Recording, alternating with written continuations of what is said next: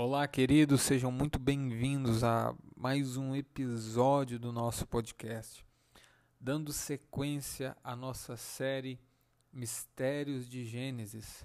Nós sabemos que muitos mistérios existem relacionados à gênese da criação, ao princípio, ao início, à origem de todas as coisas. E é fato que o homem busca e prosseguirá buscando entender a origem de tudo. E no último episódio nós falamos muito a respeito de, de dúvidas que se levantam, que se apresentam diante da humanidade ao longo da história sobre o que seria o homem, o que é a criação, de onde vem, quem criou, qual é a origem de todas as coisas. Nós somos produto do que ou de quem? Seria o homem produto de evolução, da evolução teoria baseada ou fundamentada nos conceitos de Charles Darwin? Ou seria o homem fruto, produto de uma criação?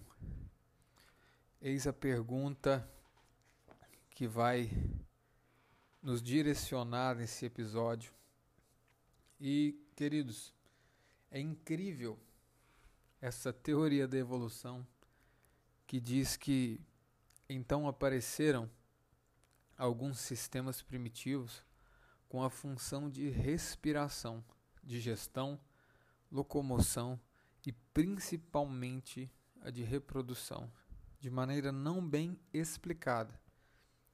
A vida foi evoluindo quase que aleatoriamente em outros seres da escala zoológica. Começando essa vida na água, ela alcançou por meio dos répteis e mais tarde os animais domésticos, as espécies de macacos e primatas, chegando finalmente ao homem, com uma mente pensante, dominadora e dotada de uma enorme capacidade criativa. Queridos, vamos dar ênfase aqui agora a teoria da evolução. O que seria a teoria da evolução? Só para a gente remontar. A ideia de que tudo que existe é produto de uma grande explosão cósmica que, com o passar dos anos, dos milhões e milhões e centenas de milhões de anos, for, foi se desenvolvendo até chegar no que temos hoje, no que temos e somos hoje. Então, nós vamos frisar um pouco a respeito daquilo que a ciência tem, daquilo que a ciência apresenta. E lembrando que são teorias, ou seja, não há nada provado, não passa de teoria, é algo teórico, ainda não empírico, não comprovado. Então, os cientistas eles afirmam que Lucy, creio que muitos já ouviram falar sobre Lucy que é a mais velha ancestral dos humanos. Segundo a ciência, ela teria 2,9 milhões de anos. Richard Leakey descobriu o esqueleto de um homem normal numa camada de rocha datada de 212 milhões de anos. No meio dessas divergências, há especialistas que afirmam que Lucy foi apenas uma chimpanzé incomum e não um elo perdido. Então a gente já começa a ver divergências dentro das, das próprias linhas de pensamento na ciência. Então, é, qualquer pessoa que cursou o primeiro grau ou tenha, vamos dizer, um ensino médio, vamos dizer assim, de uma maneira bem genérica, aprendeu nomes maravilhosos. Eu vou citar uns aqui até bem difíceis. O como Australopithecus afarensis, ou Homo habilis, o Homo erectus e assim por diante. Todas essas formas de seres humanos primitivos evoluíram até chegarmos ao homem moderno, ou seja, o homem sapiens. É isso que a ciência apresenta e prega. Vamos ver algumas refutações à escola evolucionista, ao pensamento evolucionista extraído das publicações Chic, que por sua vez extraiu detalhes da The Collapse of Evolution. Vou apresentar alguns dados para vocês. O que seria Lucy? Sobre Lucy, a maioria dos especialistas concordam que Lucy foi apenas uma chimpanzé com um metro de cauda. Ou seja, a ciência já, já começa a entender que o que se tem sobre Lucy, que seria um dos mais velhos ancestrais dos seres humanos, é, já, a ciência já começa a dizer que é tudo muito fragmentado. Então, ainda não se pode dizer que realmente provar empiricamente que Lúcia é um ancestral humano. Enfim, um antigo também seria o Homem de Heidelberg. Se vocês tiverem oportunidade, quero encorajar vocês a pesquisar um pouco mais sobre o Homem de Heidelberg, que foi reconstruído a partir do osso do maxilar, reconhecidos por muitos como totalmente humano. O Homem de Nebraska cientificamente construído a partir de um dente, mais tarde reconhecido como dente de porco extinto. Homem de Pitdown, o maxilar pertencia a um macaco moderno. Aí vamos ao homem de Pequim, com supostamente 500 mil anos de idade, mas todas as evidências desapareceram. O homem de Neandertal, no Congresso Internacional de Zoologia, em 1958, o Dr. A.J.E. Cave concluiu que esse famoso esqueleto encontrado na França era de um homem velho que sofria de artrite.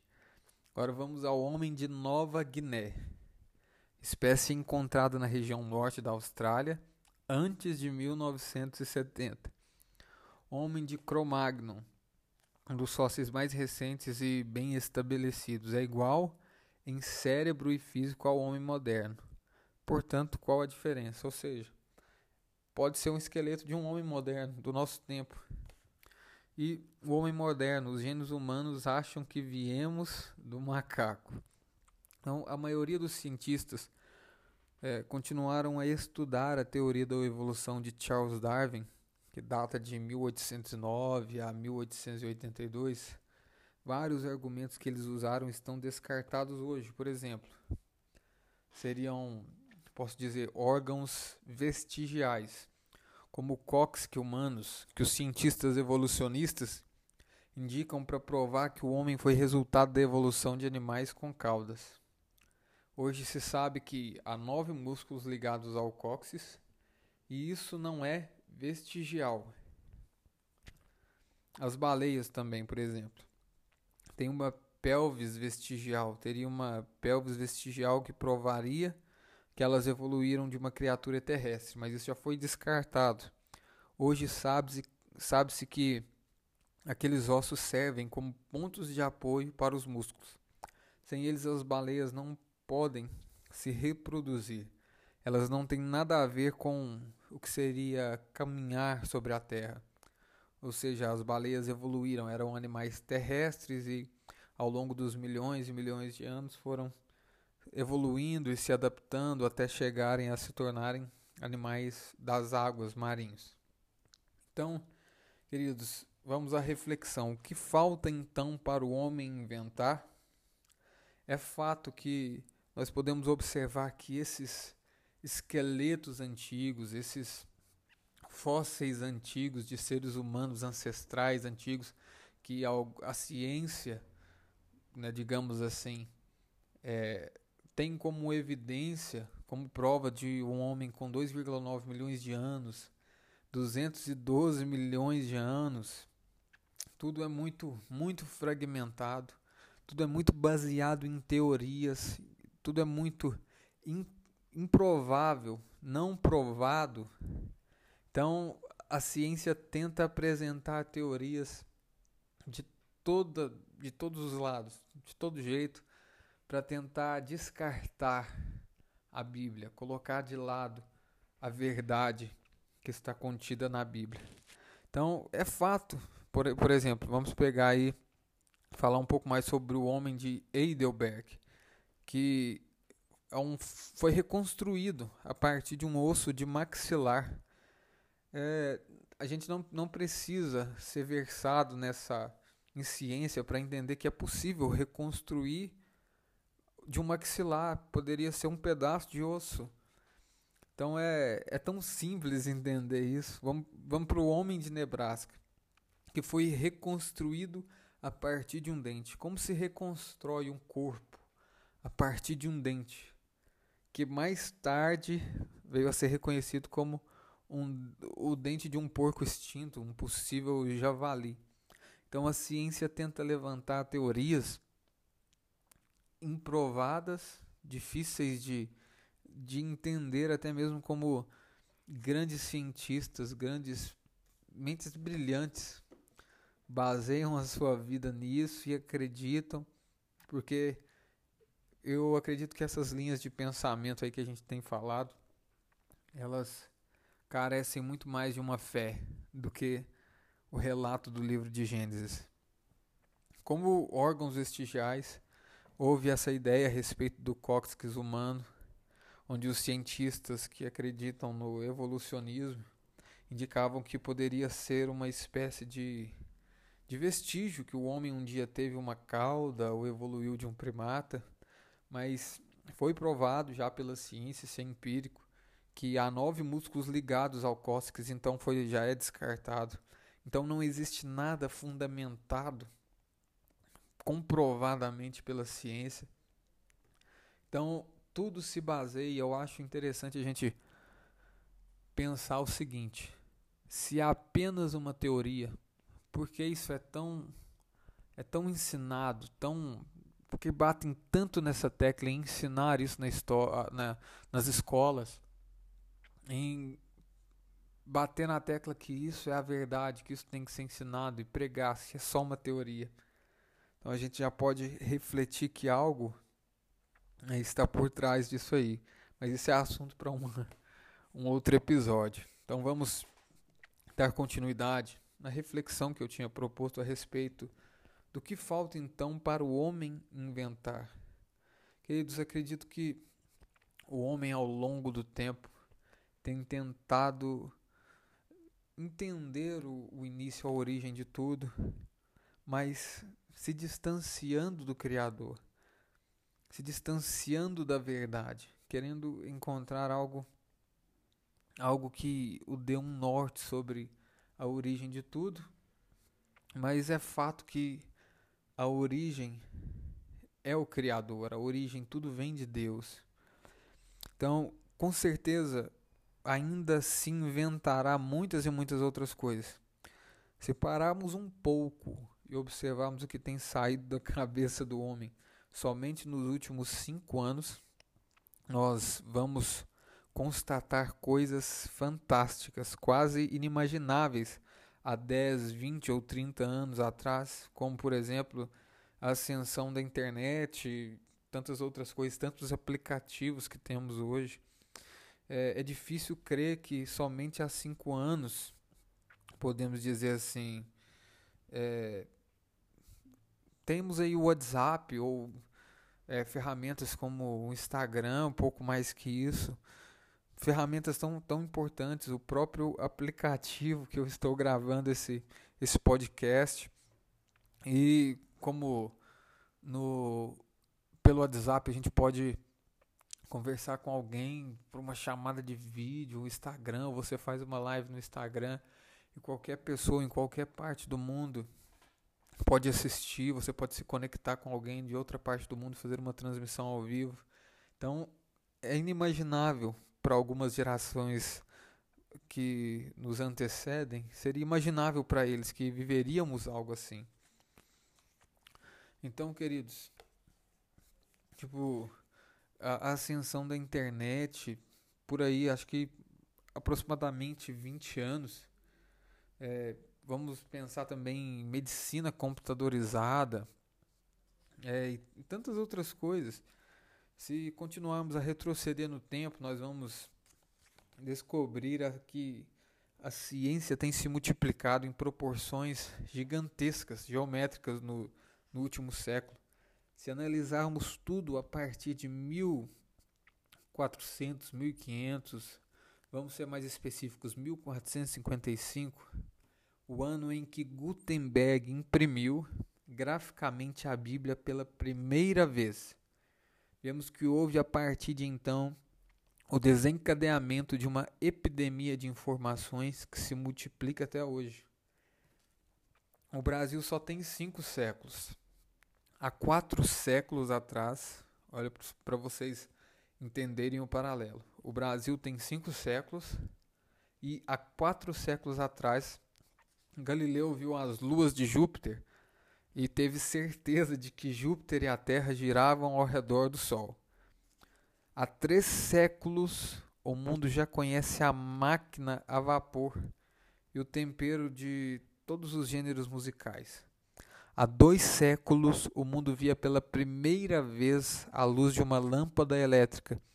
Entendeu que doenças não são maus espíritos, mas sim causadas por diversos tipos de, de micróbios, micróbios, micróbios e vírus. Há um século o mundo começava a viver sem o fio condutor.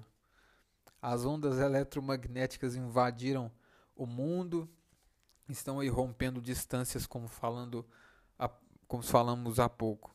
O homem aprendeu a andar sobre as rodas de ferro, depois sobre as rodas de borrachas e finalmente vence o voo da imaginação e passou a voar de verdade como um pássaro. Da comida em lata aos congelados dos fornos micro-ondas, a luta pelos direitos humanos, o homem vem conquistando mais e mais. Diante de tudo isso, não seria justo e lógico que o homem também buscasse a crença em um Deus verdadeiro, eterno, de quem recebeu o domínio sobre todas as coisas e a capacidade de criar?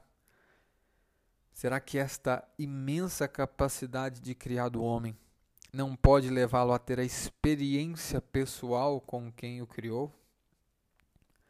Será que a Bíblia não registra a história do fulgor contínuo do homem em relação ao próprio Criador? Será que o Criador tem expressado ao longo do tempo algum relacionamento de amor com alguma criatura que lhe é semelhante? Será que é vergonhoso a superdotada espécie humana crer e reconhecer que existe um Criador? Será a fé algo que denigre o saber humano ou algo que o aproxima dessa fonte inesgotável de sabedoria? E quero finalizar esse episódio com uma pergunta. Será que diante de tantas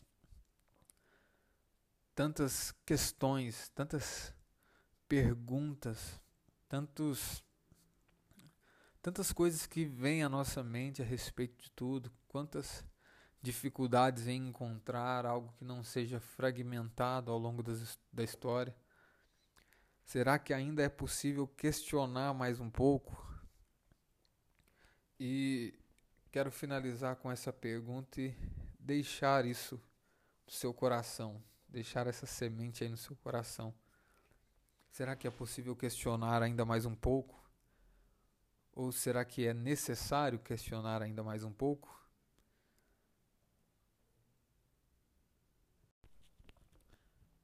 Olá, queridos, sejam muito bem-vindos a mais um episódio do nosso podcast.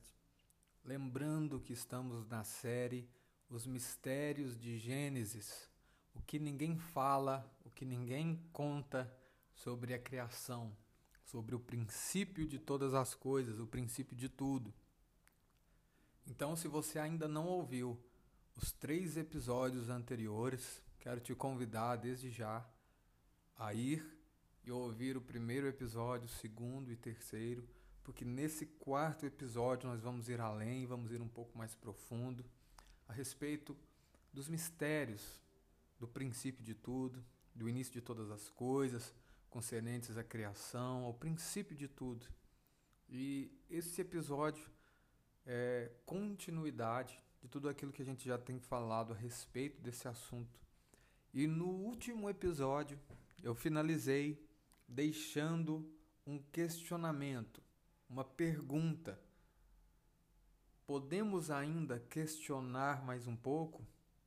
Porque nos últimos episódios nós levantamos tantas questões, tantas perguntas que rodeiam a mente do homem, a mente humana, ao longo dos séculos na história, sobre um princípio de onde viemos, quem somos, para onde vamos, o início de todas as coisas, enfim, a origem do homem. Então, eu finalizei perguntando: é possível ainda questionar mais um pouco? Queridos, é fato, é fato que o que move o mundo são as perguntas e não as respostas. Não sei se vocês já ouviram essa expressão. É uma expressão que passou há um tempo, há uns anos atrás, melhor dizendo, num, num canal de televisão, onde o pessoal levantou várias questões. E algumas perguntas, por exemplo, por que alguém boceja quando você boceja? Outra pergunta, quem nasceu primeiro, o ovo ou a galinha? E a produção desse comercial levantou esse questionamento. E eu achei muito interessante essa afirmação, que o que move o mundo são as perguntas e não as respostas. Porque realmente nós temos muitas e muitas perguntas, muitos questionamentos. E nós acabamos nos movendo, de certa forma, mais pelas perguntas, tentando encontrar algo, tentando chegar em algum lugar, do que legitimamente pelas respostas. Então nós podemos sim ainda questionar um pouco mais, porque quando se trata da palavra do Senhor, nós encontraremos respostas. Talvez você esteja se perguntando, mas como assim questionar a Bíblia? Queridos, eu creio que a Bíblia, ela não foi feita para ser questionada, porque nós cristãos, nós sabemos que a Bíblia é a nossa única fonte de fé. Nós cremos na Bíblia. A Bíblia é a palavra de Deus. É o, nosso, é o nosso único código de conduta de fé. E quando se trata da Bíblia, não há questionamentos, porque a Bíblia é a verdade, a palavra de Deus. Mas a Bíblia pode sim ser perguntada. Não só pode, como deve, porque quando perguntamos, quando buscamos conhecer, e esse é o desejo do Senhor, que nós busquemos conhecê-lo e prosseguir em conhecê-lo. Aí sim nós alcançaremos respostas, nós vamos num direcionamento embasados naquilo que, a, que as Escrituras propõem a respeito de tantos temas, de tantos levantamentos, questionamentos da humanidade acerca da história. E não há nada melhor do que poder entender eu creio que todos os caminhos estão errados quando não sabe onde se quer chegar. Olá, queridos, sejam muito bem-vindos a mais um episódio do nosso podcast. Lembrando que estamos na série Os Mistérios de Gênesis, o que ninguém fala, o que ninguém conta sobre a criação, sobre o princípio de todas as coisas, o princípio de tudo. Então, se você ainda não ouviu os três episódios anteriores, quero te convidar desde já a ir e ouvir o primeiro episódio, o segundo e terceiro, porque nesse quarto episódio nós vamos ir além, vamos ir um pouco mais profundo a respeito dos mistérios do princípio de tudo, do início de todas as coisas, concernentes à criação, ao princípio de tudo. E esse episódio é, continuidade de tudo aquilo que a gente já tem falado a respeito desse assunto. E no último episódio eu finalizei deixando um questionamento, uma pergunta. Podemos ainda questionar mais um pouco? Porque nos últimos episódios nós levantamos tantas questões, tantas perguntas que rodeiam a mente do homem, a mente humana, ao longo dos séculos na história, sobre um princípio de onde viemos, quem somos, para onde vamos, o início de todas as coisas, enfim, a origem do homem. Então, Eu finalizei perguntando: é possível ainda questionar mais um pouco? Queridos, é fato, é fato que o que move o mundo são as perguntas e não as respostas. Não sei se vocês já ouviram essa expressão. É uma expressão que passou há um tempo, há uns anos atrás, melhor dizendo, num, num canal de televisão, onde o pessoal levantou várias questões. E algumas perguntas, por exemplo, por que alguém boceja quando você boceja? Outra pergunta, quem nasceu primeiro, o ovo ou a galinha? E a produção desse comercial levantou esse questionamento. E eu achei muito interessante essa afirmação, que o que move o mundo são as perguntas e não as respostas. Porque realmente nós temos muitas e muitas perguntas, muitos questionamentos. E nós acabamos nos movendo, de certa forma, mais pelas perguntas, tentando encontrar algo, tentando chegar em algum lugar, do que legitimamente pelas respostas. Então nós podemos sim ainda questionar um pouco mais, porque quando se trata da palavra do Senhor, nós encontraremos respostas. Talvez você esteja se perguntando, mas como assim questionar a Bíblia? Queridos, eu creio que a Bíblia, ela não foi feita para ser questionada, porque nós cristãos, nós sabemos que a Bíblia é a nossa única fonte de fé. Nós cremos na Bíblia. A Bíblia é a palavra de Deus. É o, nosso, é o nosso único código de conduta de fé. E quando se trata da Bíblia, não há questionamentos, porque a Bíblia é a verdade, a palavra de Deus. Mas a Bíblia pode sim ser perguntada.